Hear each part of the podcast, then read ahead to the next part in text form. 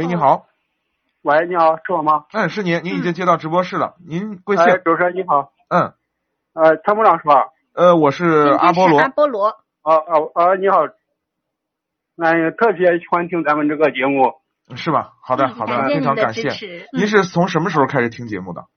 我是从一三年吧，好像，哇，哇老听友了啊，已经对听了四年了确实是老听友，啊，也都是通过这个网络收音机在收听嘛，一直。刚开始的时候就是从那个汽车的那个电台嘛，嗯然哦后，一对直，每天就是基本上有时间就是关注一下。好的，好的，感谢支持。嗯，特嗯，别今天你有感谢什么样的问题要问？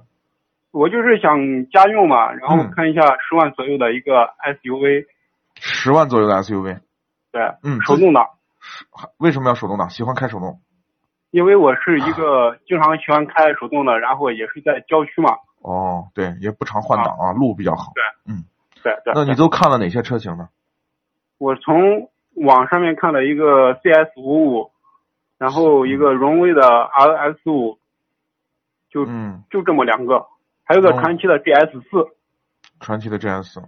对，啊嗯，第一个是你说的什么车来着？哪个长安的不好长安的 CS55 CS 五五就算了啊，不太推荐啊。长安的车呢，就是车辆的这个质量的稳定度不是特别高啊。呃，哦如果横向来比的话，比起后两个车，相对来说小毛病故障会多一些啊，油耗也会偏大一点。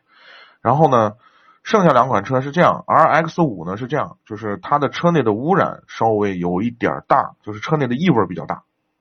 整体嗯的这个动力总成以及它的呃，因为手动挡嘛，呃，不存在双离合的问题，所以呢，这个车呢，就除了污污车内的异味比较大，这个车还可以车还可以。啊，车还那可我看他网上面现在出了一个一二零一八款的，以，一八款也是个小改款，因为这个车是才小改上来款不不久，对，是个小改款，小改款具体看升了什么级，或者说提高了什么配置，那具体到时候你在四 S 店看啊，就是这个车是这个这个情况，GS 四呢是因为呃，这个你看的是不是一点五 T 的？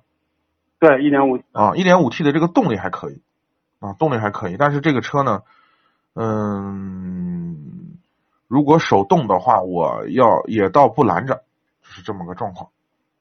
哦，那就是这两这两个车两款车啊你都你可可以以考虑。对，你可以选择一个，好吗？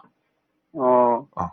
那要是要是一个呃家用的那个小减速型的车呢，就是小轿小车的那，对对对，十万是吧？啊，啊，就是10那个万一点二 T 的雷凌呢，可以考虑，它那个动力就是动力有点弱，不弱吧，对有点弱。对，动力稍微有点弱，就是仅仅满足我们的日常需求是 OK，没问题。呃，就是那就是相比较又没有 SUV 的那个一点五 T 的那个手动，就是那个动力轴是吧？是没有那个动力好。那还有那个一点六的，那个那个北京现代的那个叫什么？什么领动，领动是吧？对对对领，动也可以，领动相比较，这就是雷凌的领动是动力这样，领动呢和雷凌去比的话呢，领动更偏向于运动，它的减震调的相对来说更硬一点，就舒适感不如雷凌。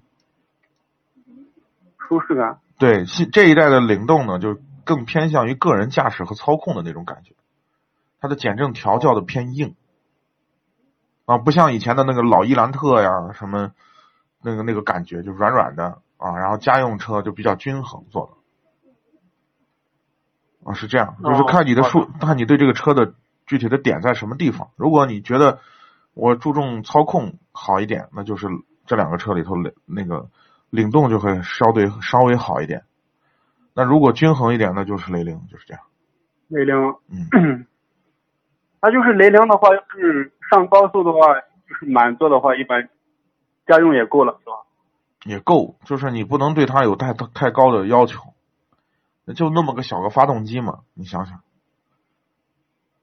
哦，好的，嗯好的，好的，行。啊，它它它动力储备是不够的啊，尽可能的稍微买排量大一点，嗯，啊好好好，行。哦你稍微再行行 加一点钱都不一样。好吧？是这样。嗯， 那要是你要是有嘛什么好一点的推荐呢？就是我的意思是啥呢？大概就同价位的情况下去买轿车，同价位买轿车啊，不要买 SUV，SUV 买不到什么太好的 SUV，这是这是第一个问题。第二个问题呢因为，就是你的预算呢刚好卡在这个这个这个这个，就是上够上面差一点儿，够底下吧没啥意思，就是没有特别好的车。所以呢，哦就是我的建议就是，你不妨的再再加追加一点预算，加到十一二万，你你你买一个好一点的，排量也那能十大一二万有有有哪些就呢？卡罗拉、雷凌的一点六啊，对吧？甚至你可以再加一点到十三万，你可以买到双擎了，那是本质上低配的的区别啊，哦，对好的好的好的，对？吧？包括你像昂克赛拉的一点五，你也可以去看一看。他那个好像说是一个运动型的一个轿车，对啊，但是那个车但是后肯定比你看的刚才那几款车要好，但是后我感觉后面的就是嗯，坐排有点小空间比是较吧？小，那运动型轿车都这样嘛，它轴轴距短嘛，坐那么长，你这这操控就不好了吧？哦，啊、你不能如一个萝卜两头切嘛，你又得操控好，又得空间大，没有这样的车。哦，嗯哦，好的，好的，行，哎，好嘞，啊那就这样好好啊，行再见，行嗯。嗯，好，再见。嗯，感谢您的参与。